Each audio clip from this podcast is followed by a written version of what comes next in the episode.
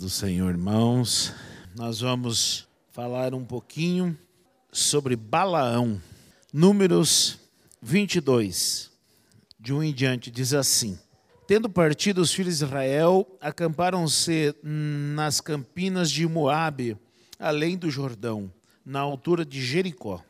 Viu, pois, Balaque, filho de Zippor, tudo o que Israel fizera aos amorreus Moabe teve grande medo deste povo, porque era muito e andava angustiado por causa dos filhos de Israel. Pelo que Moabe disse aos anciãos dos midianitas: Lamberá esta multidão tudo quanto houver ao redor de nós, como o boi lambe a erva do campo. Balaque, filho de Zippor, naquele tempo era rei dos moabitas enviou ele mensageiros a Balaão, filho de Beor, a Petor, que está junto ao rio Eufrates, na terra dos filhos do seu povo, a chamá-lo, dizendo: Eis que um povo saiu do Egito, cobra face da terra e está morando de frente de mim.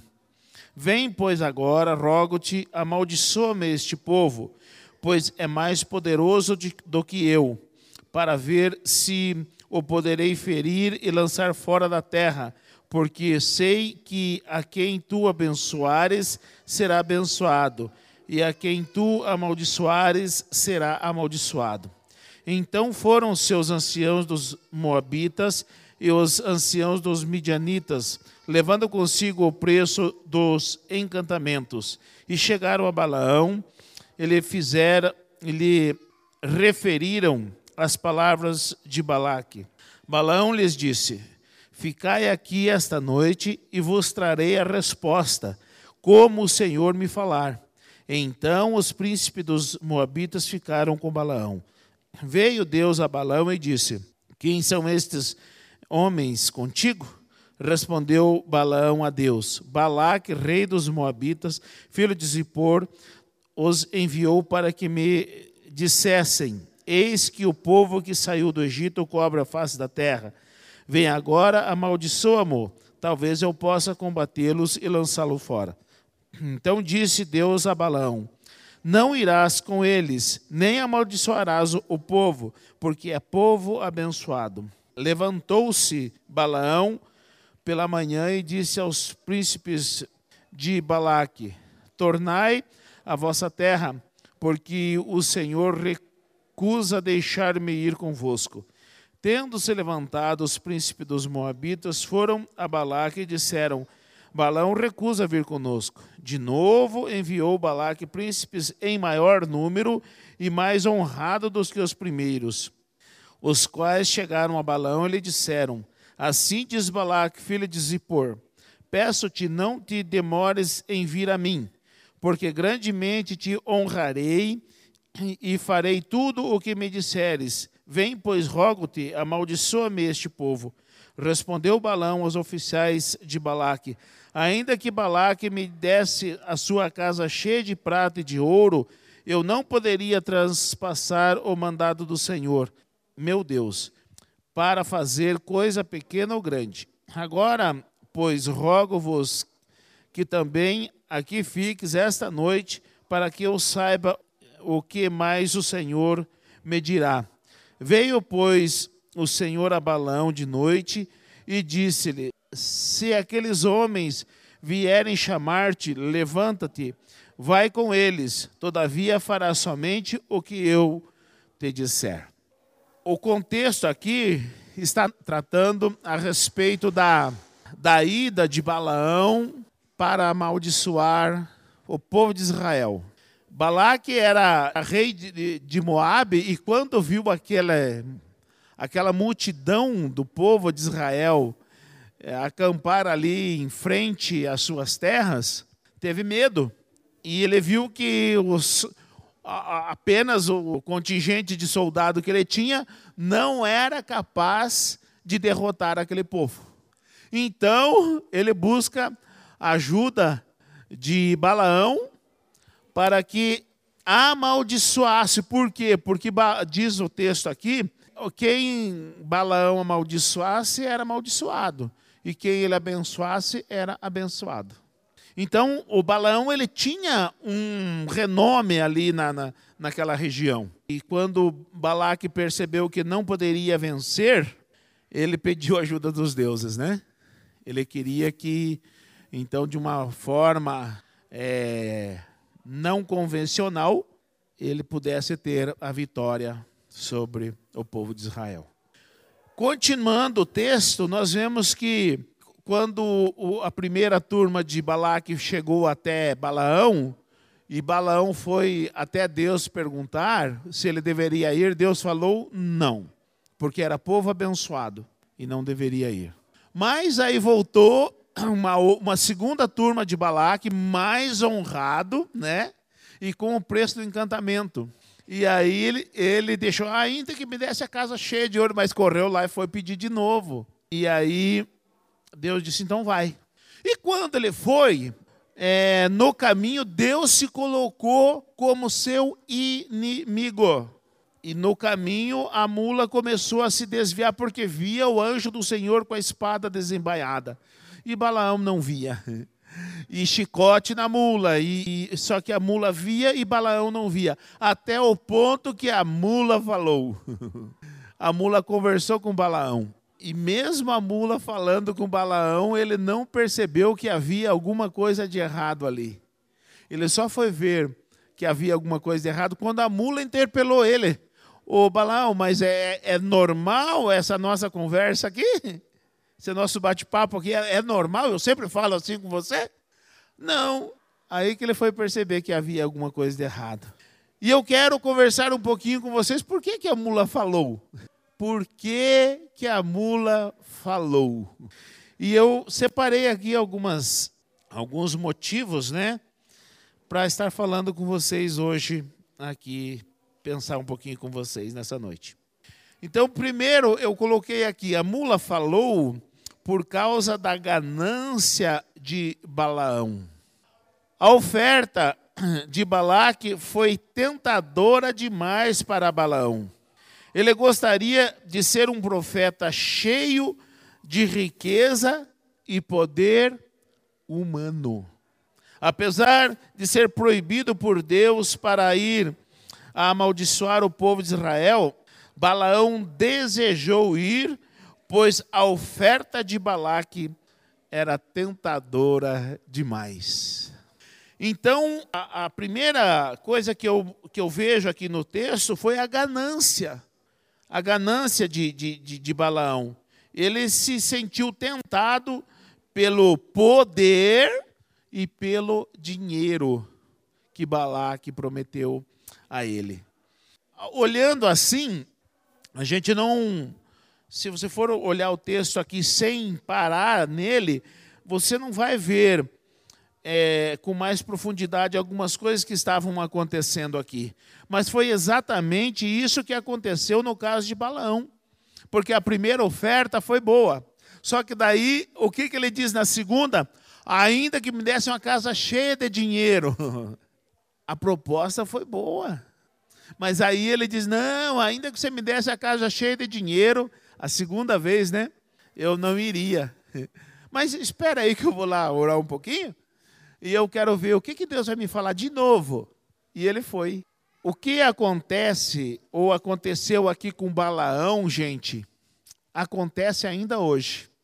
Tem muitos profetas desejando o melhor deste mundo, as riquezas e o poder que este mundo oferece.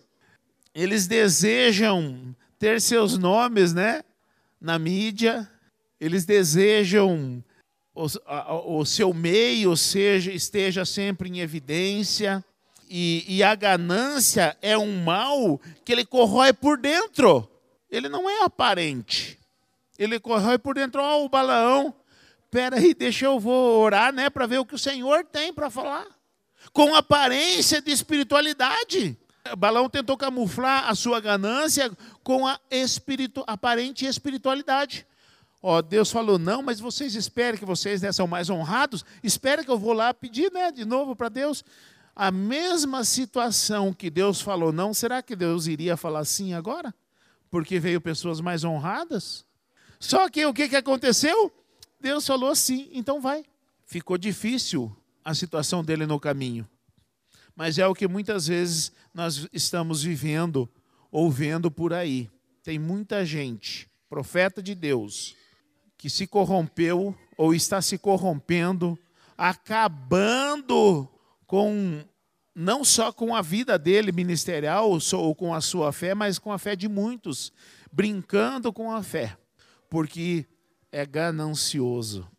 Aonde que vocês conseguem ver hoje que as pessoas estão gananciosas vivendo ou pregando o evangelho? Aonde vocês vê o que evidencia a ganância de muitos hoje pregando o evangelho? Onde você vê missionário? Quem oferta mais? que mais? Nas pregações é, para o homem, né?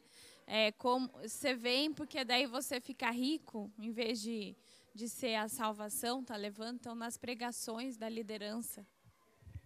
Estão negociando a palavra. Para juntar multidão, a mensagem é light. Vocês já perceberam isso? O que, que é isso? Ganância, poder negociam a palavra porque junta gente.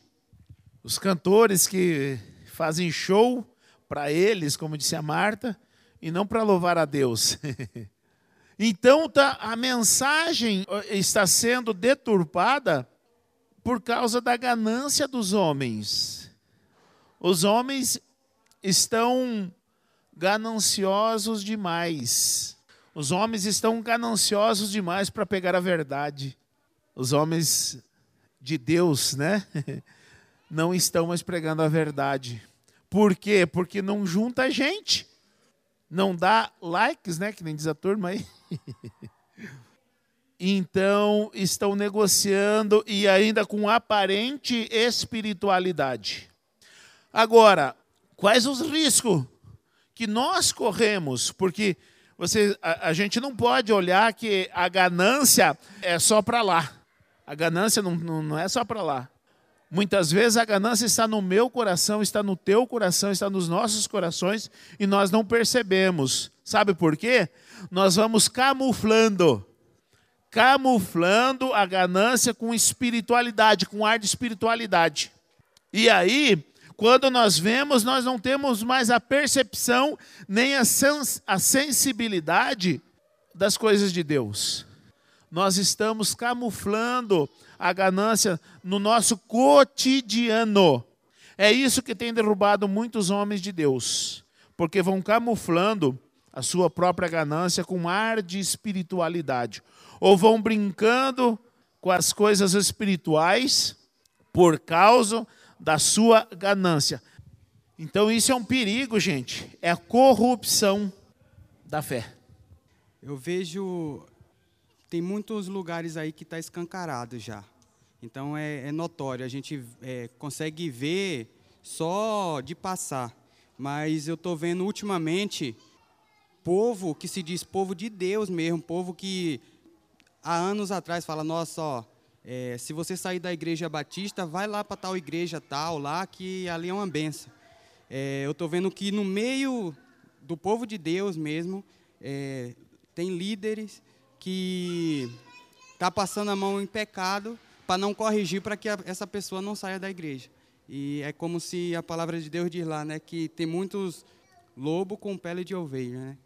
Pois é. E por que que se faz isso? Para não perder número. Para não perder número. Agora, vamos pensar nós aqui. Vocês acham que vamos pegar o exemplo do que o Mike citou aí. Vocês acham que essa pessoa que hoje está fazendo isso, né? Ela não foi sincera já lá atrás? Foi sincera, sim. Foi sincero. A sua busca por Deus foi sincera. Mas por que, que, que se deixou levar? Porque não matou aqui dentro a ganância do coração. Nós precisamos matar muitas coisas no nosso coração para que a nossa busca seja sincera e permaneça sincera.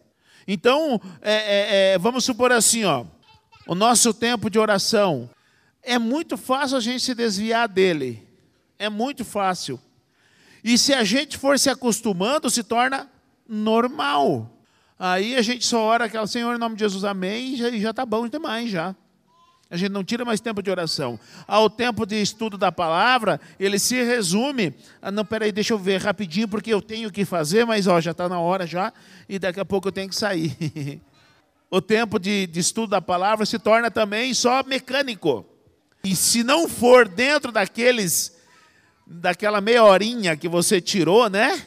Se não for dentro, se for passar, você não, não, eu não posso mais, vou fecha a Bíblia. Corrupção a gente vai se corrompendo e não vai percebendo. A busca desses que estão cometendo o erro hoje já foi sincera, sim. Então nós não podemos deixar com que nada no nosso coração tire a nossa sensibilidade, a nossa sinceridade com Deus. Porque ela vai começando aos poucos e nós nem percebemos. Então nós precisamos tomar cuidado com essa ganância do nosso coração, para que ela não corrompa a nossa fé. E nós não venhamos ser pego querendo ser profeta de Deus, cheio das coisas desse mundo. Aonde está o teu tesouro? Aí está também o teu coração. E nós, o nosso tesouro está no céu. E nós não podemos negociar isso. O nosso tesouro está no céu. Então, as coisas que há no nosso coração, elas precisam sempre apontar para o céu. O nosso, os nossos atrasos, que vocês podem ver, quando há um atraso, há um problema, aonde que sempre acorda a história? Sempre do lado da fé.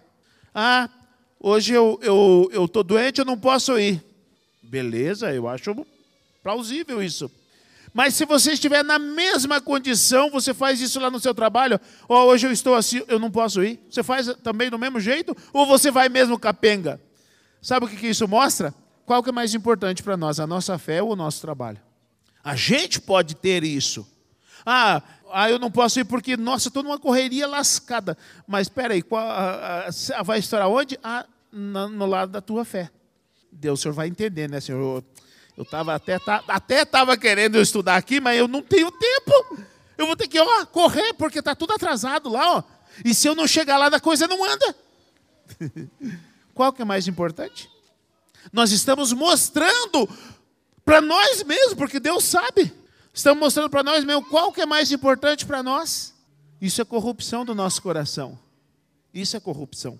Só que nós estamos passando batido por cima. Foi isso que aconteceu com Balaão. Ele queria ser um profeta de Deus, cheio das coisas do mundo, riqueza, fama, é, honra, né? Ele desejava isso. Foi isso que foi ofertado para ele e ele desejou.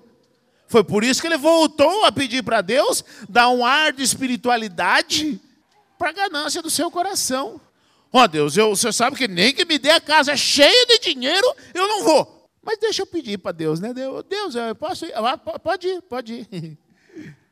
Só que Deus se colocou como adversário dele. E ele não viu. Quem viu foi a mula. A mula viu. Então, é por isso que a mula precisou falar. Apesar de Deus entender a nossa correria, ele não vai aceitar ele ser deixado em segundo plano. Ainda que, que Deus entenda que estamos assim, né? Precisaríamos dar conta daquilo, daquilo, daquele outro, mas Ele não aceita ficar em segundo plano. Jamais. Só que nós acostumamos que Deus aceita, né? Ele não fala nada, né? Ele não fala nada para nós. Quando nós deixamos ele em segundo plano, ele não vem falar nada para nós, não. Ele deixa a mula que pule. Usando de balão aqui. Ele deixa, vai indo, vai tocando assim até a hora que eu me colocar como seu adversário. Então é importante nós saber que a corrupção do nosso coração é o mal que nos afasta de Deus. Então a gente olhar só para os outros é muito fácil, mas nós precisamos parar de olhar para os outros. Vamos olhar para nós. O problema sou eu, não é os outros não. Sou eu o problema. E se eu olhar que o problema é os outros, ah, mas é, eu não faço isso, não falo aquilo, não faço aquilo, não faço aquele outro, então eu estou bom ainda. Estou bom ainda? Nós não podemos aceitar nada de corrupção no nosso coração. Porque senão quem se perde somos nós. E aí, de repente, a gente olhando hoje ah, fulano, né, tá, tá errado, né? De repente eu estou fazendo pior do que o fulano, porque eu não vi a corrupção do meu coração e fui deixando corroer a corrupção do meu coração ou a ganância do meu coração é o mal que vai me corroendo por dentro. Eu assisti um, um documentário lá da terra do missionário e aí eu vi um peixe chamado candiru. E aí o rapaz pescou um baita de um peixe pirarara. Um baita de um peixe. Quando ele tirou o peixe, estava tudo furado aqui por baixo. Estava cheio de candiru. O peixe estava vivo morto. Porque os, ele estava vivo ainda.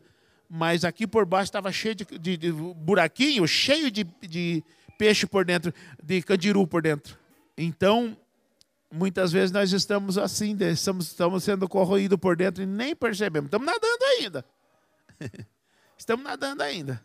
Estamos andando ainda. Mas corroído por dentro por causa da ganância. Então, irmãos, é sempre bom nós olhar o que nós estamos errando, o que eu estou errando. Porque se eu ficar olhando para fora, eu vou achar um monte de erro que eu não cometo. Mas eu não vou ver os erros que eu estou cometendo. Então, é muito importante, primeiro, nós olhar para dentro de nós, para que nós não venhamos a cometer os mesmos erros. Os mesmos erros, né? Por que, que a mula falou? A mula falou por causa da cegueira espiritual de Balaão. Quando Balaão viu o que poderia ganhar através do seu dom, esqueceu da sua missão. A missão de Balaão era aquela que, que Deus falou: é um povo abençoado. Você não pode amaldiçoar. Então ele não poderia amaldiçoar aquele povo. Mas Balão ficou cego por causa das circunstâncias. Era boa demais, era tentadora demais para que ele seguisse então a sua missão. Ainda, ele, ele deveria ter seguido aquilo. Ainda que me dê uma casa cheia de, de ouro, eu não vou. ele deveria ter permanecido nisso. Mas daí ele diz: Mas espera aí um pouquinho que eu vou ali orar. Cegueira. Deus já tinha falado: não vá. Não vá, não é para você ir, não. Mas ele foi orar e pedir a Deus se ele deveria ir. Muitas vezes a falta de compreensão da nossa missão nos coloca em caminhos perigosos. Jamais nós devemos pensar que o dom que Deus nos deu é nosso patrimônio e podemos usar como bem entender para benefício nosso. O dom que Deus me deu é para a glória dele, não é para benefício meu. E foi isso que o Balaão viu: possibilidade de tirar vantagem do seu dom. Ele viu a possibilidade de, de tirar vantagem do dom que ele, de, de Deus ele recebeu. Mas nós não estamos vendo hoje muitas pessoas tirando vantagem do dom que recebeu. A Marta falou, né? Sobre os cantores gospel. Aí a gente está vendo uma, um grande bull aí na, na, na, na, mídia, né? Por causa da, da Daniela Mercury, né? 100 mil reais para o show. Quanto custa o show de um cantor gospel? Será que nossa igreja teria condições de chamar qualquer cantor, cantor gospel do nosso país para vir aqui louvar a Deus juntamente conosco na nossa igreja? Será que eles viriam mesmo? Isso, irmãos, está tirando proveito do seu dom. Não louva mais a Deus. E eu tenho visto muitas coisas no meio gospel né, a esse respeito nós não podemos tirar vantagem do nosso dom. O dom que Deus nos deu é para a glória dele. E tem muita gente, e eu fico preocupado quando acontece esse tipo de coisa. Não, vai lá porque o pastor fulano de tal, gente, ele pede, Deus faz. Ele ora e, e o fogo cai. Eu, eu fico preocupado quando o nome do pastor fica muito em evidência. Agora, a minha maior preocupação não é só quando o nome fica em evidência, é quando esse tal se acha importante. Porque muitas vezes o nome em evidência não quer dizer que está havendo corrupção. Às vezes é um reconhecimento. Mas o problema é quando esse fulano de tal, a soberba sobe para o coração. Então é aí que está o problema. Aí começa então a pessoa a tampar os seus olhos e ver como é bom o tapete vermelho e esquecer como é bom a presença de Deus, como é bom a intimidade com Deus. O tapete vermelho, ele é muito é, sedutor, mas nada se compara à nossa intimidade com Deus. Nós não podemos nos levar pelos aplausos. E uma das coisas que eu tenho cuidado aqui na nossa igreja é com os aplausos. Já fui criticado e muitas vezes sou criticado porque eu não incentivo que a igreja, a cada termo de louvor, a igreja palmas. Por que está se batendo palma? Então, eu não incentivo essa prática porque eu posso corromper o ministro de louvor aqui. Eu não incentivo porque eu posso corromper o, aquele que está ministrando a palavra aqui. Eu não incentivo pode, porque pode corromper aquele que está testemunhando do que Deus fez na sua vida. Então eu não incentivo essa prática, porque as palmas, elas envaidecem o ego humano. E muitas vezes a pessoa pensa que aquela palma que a igreja está dando é para ela e não para Deus. Mas quer que eu fale um negócio para vocês? A maioria das vezes é. A igreja às vezes não tem consciência de que o louvor é para Deus unicamente e aquelas palmas pode estragar o ministro. Então é perigoso. A gente tem visto no meio gospel muito é, falando né, desses, desses cantores e o que, que a gente tem visto ultimamente é que todos eles estão caindo. A gente tem visto queda muito grande no meio gospel, pessoas que que teriam o talento, né, o dom vindo de Deus para anunciar a salvação e se envolvendo em muitos escândalos, né? É, um atrás do outro, ou caindo espiritualmente muito. Por exemplo, diante do trono, quando começou, era uma bênção e se perdeu no meio do caminho, porque porque perdeu a visão, perdeu o alvo. E quando se perde o alvo, então se corrompe. Vem a corrupção. E a corrupção não é só pelo fato do dinheiro, é a fama. A fama corrompe.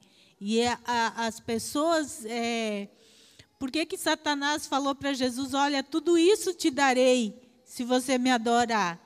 Porque é sedutor. Né? É sedutor.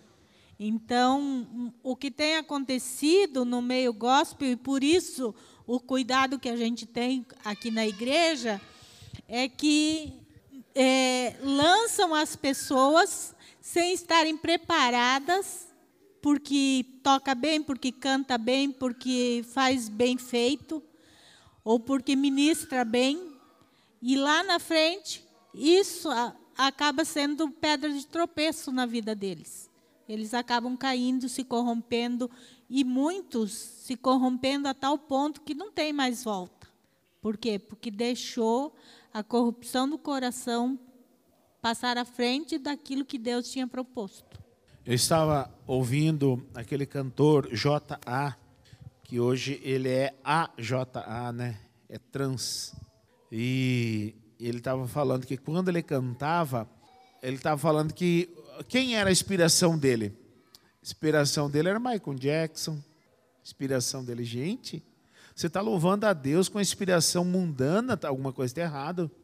Então já estava corrupção no coração. Era questão de tempo para a queda. Era só questão de tempo.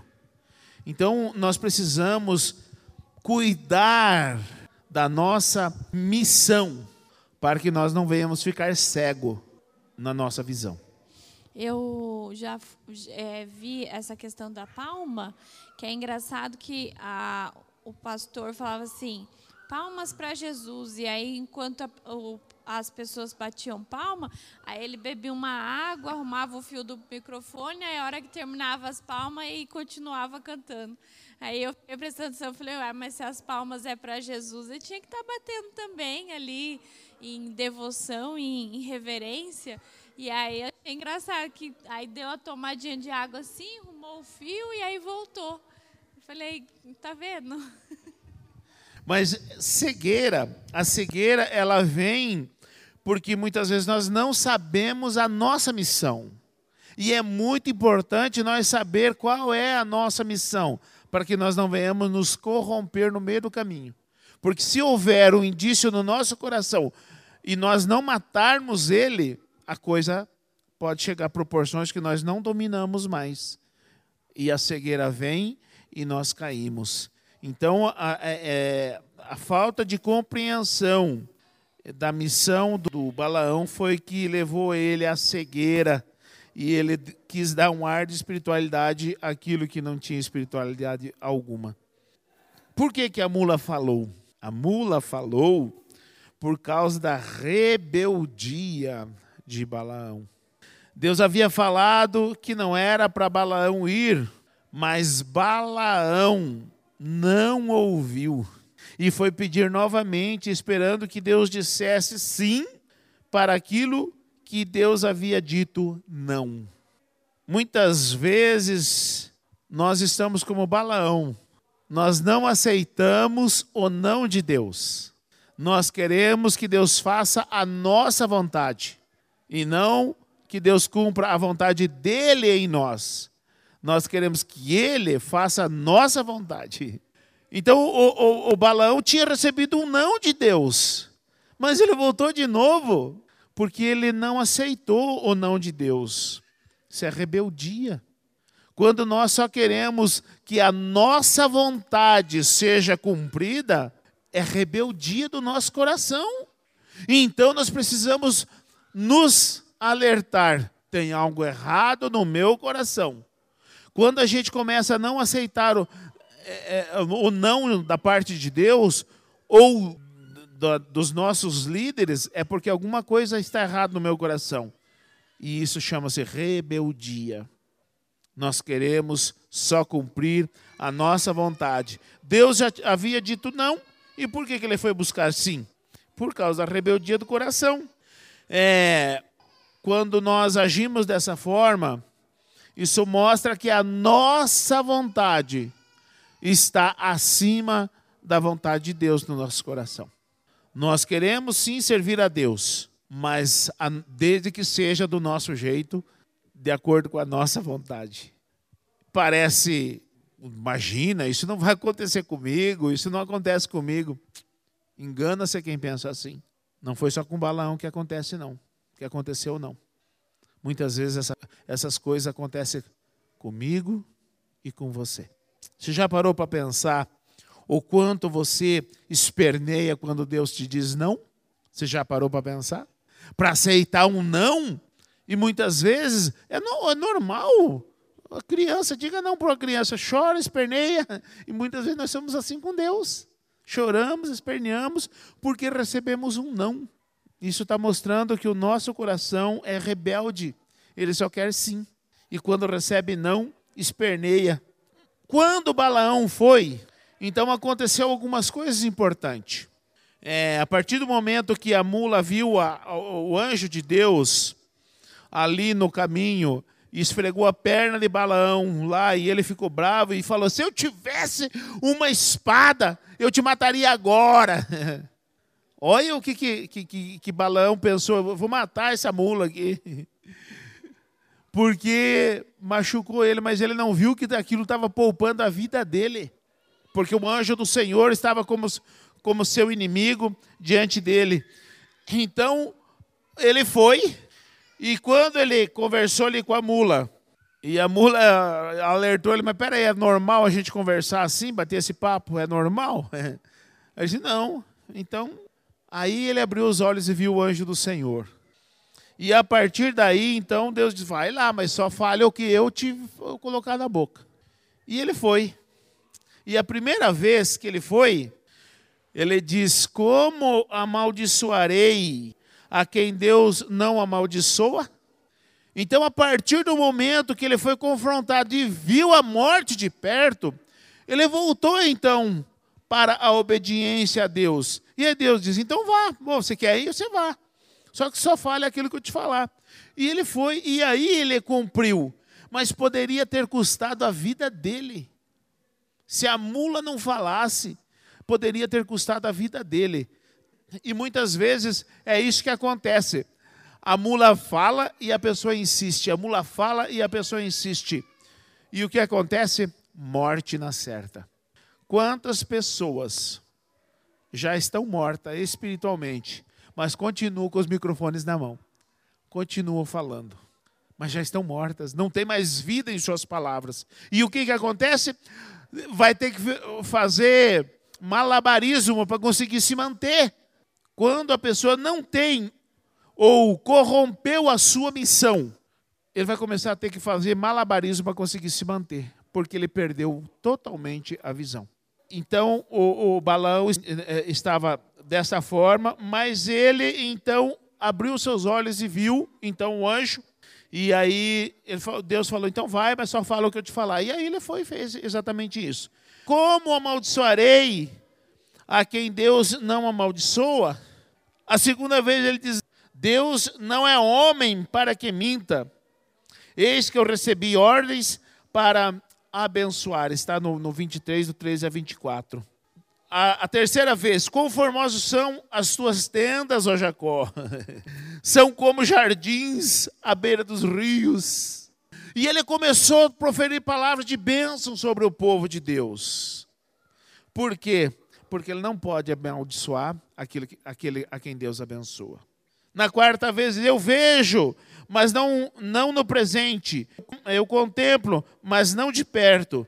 De Jacó procederá uma estrela, de Israel se levantará um cetro que ferirá os termos de Moabe. Ele estava mostrando a perdição de Moabe. E por último, o, o Balão ele prediz aqui o, o juízo divino sobre Moabe, né? E as outras nações. Ai, quem viverá quando Deus fizer isto? Então, irmãos, a história de Balaão, ele está relatando a corrupção do coração que muitas vezes leva as pessoas à ruína. Se não houver um arrependimento a tempo, leva as pessoas à ruína. A história ou a situação de Balaão esclarece a situação que muitas vezes nós vivemos. Os nossos interesses, eles têm se tornado tão grande que nos têm cegado a nossa visão. Ganância, glamour e poder, eles destroem os alicerces da fé. Assim como aquele candiru comeu por dentro aquela pirarara que eu estava assistindo hoje, estava assistindo isso. Então, irmãos, vamos tomar cuidado com o nosso coração. Vamos tomar cuidado com o nosso coração. Se a gente ficar só apontando os outros, nós cairemos e nem perceberemos. Nós precisamos olhar para dentro de nós. O que de mal há no meu e no teu coração? Nós precisamos nos arrepender. Você precisa se arrepender diante de Deus, para que Deus não se coloque como, como teu inimigo porque foi assim que Deus se colocou em, é, contra Balaão. E a gente vê no Novo Testamento, quando fala a respeito de, de Balaão, né? Ele diz que se perdeu. Porque prosseguiu pelo caminho de Caim e, movido pela ganância, se precipitaram no erro de Balaão e pecaram na revolta de Corá. Olha aqui, ó. Quando cita o Balaão aqui, ele diz aqui que, emovidos de ganância, se precipitaram no erro de Balaão. Quando cita Balaão aqui no Novo Testamento, fala da sua ganância. Então foi a ganância que destruiu Balaão. Nós não podemos deixar com que isso aconteça conosco, porque muitas vezes nós vivemos momentos em que, se não tomarmos cuidado, a ganância toma conta do nosso coração e nos cega e, nos, e mata a nossa fé. Então, é, eu vejo assim, pastor, que a ganância e a corrupção, ela se dá na vida da gente de uma maneira muito sutil. E quando a gente olha para o outro, é muito fácil da gente enxergar. Mas quando chega a nossa vez, né, de que chega a oferta da, da corrupção, a gente muitas vezes não se dá conta. E é muito fácil a gente cair, porque a gente encontra meios de justificativa que nos levem aquilo. Ano passado eu tive uma experiência assim, porque quando estava na pandemia, né, bem na pandemia, e eu estava à procura de um trabalho. E eu, eu recebi uma oferta de emprego boa. E quando eu cheguei lá, a, a pessoa falou para mim, ó, oh, Jânio, o trabalho é esse, você vai receber esse salário e o horário. Aí quando chegou no horário, ele falou, ó, o horário é para você trabalhar até as nove. Era bom. Mas se eu aceitasse trabalhar ali até as nove, ia comprometer a minha vida com Deus. Eu disse, eu não tenho dúvida. E eu pensei assim na hora, olhei para ele e falei, ó, muito obrigado não é menosprezando a sua oferta, mas é porque eu não posso deixar o meu compromisso com Deus. Então, por isso, eu não vou aceitar. E recusei. Passou um dia, ele me ligou de novo. Jane, mas a gente agora tem outra oferta. E aí, aí falou, né? É, ele falou, só que agora essa oferta é para você trabalhar até às sete. E aí eu falei, me desculpa, mas ainda assim atrapalha minha vida com Deus e eu não posso aceitar. E eu precisava de um emprego. E era pandemia, não estava fácil de achar emprego. E eu não aceitei, não aceitei aquela oferta. Passou. Falei, não é de Deus, porque se compromete minha vida com Deus, não é de Deus. E passou. Até que chegou a oferta do irmão Neto. Ele pediu para falar comigo e eu fui lá conversar com ele. Ele fez a oferta de, de trabalho e estava tudo certo. O horário que ele falou, você trabalha até às sete. Então, até às sete e meia eu estava aqui. Era pertinho, tudo certo. E aí ele falou assim, ah, então, Giane, mas o sábado também trabalha até as sete. Aí eu falei, nossa, irmão, dá tudo certo, mas não vou poder aceitar. Ele falou, por quê? Eu falei, eu já tenho um compromisso na igreja. Todos sábados eu vou às seis, porque eu participo do grupo de louvor. E eu não vou abrir mão disso. Me, me desculpa, eu sinto muito, mas eu não, não posso aceitar, irmão. E aí ele, ele esperou, ele conversou com a outra moça, e ele resolveu. Ele falou, Giane, e se eu conseguir te liberar às seis, você aceita? Falei, lógico que eu aceito. E então foi assim que meu patrão fez. Ele me contratou, mas ele me libera no sábado às seis da tarde.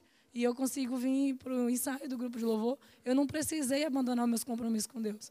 Eu venho no culto de quarta, eu venho, eu vou no culto nos lares, eu venho no estudo de sábado, eu venho no culto de adoração, eu venho, né, quando eu posso vir aos domingos, eu venho. Eu venho no meu ensaio do grupo de louvor, então eu não perdi nenhum compromisso com Deus. E Deus me abençoou no meu trabalho.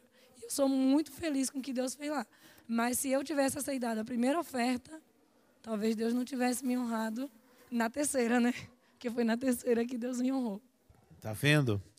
Deus honra, ainda que que parecesse boa a oferta, mas não era conveniente, né?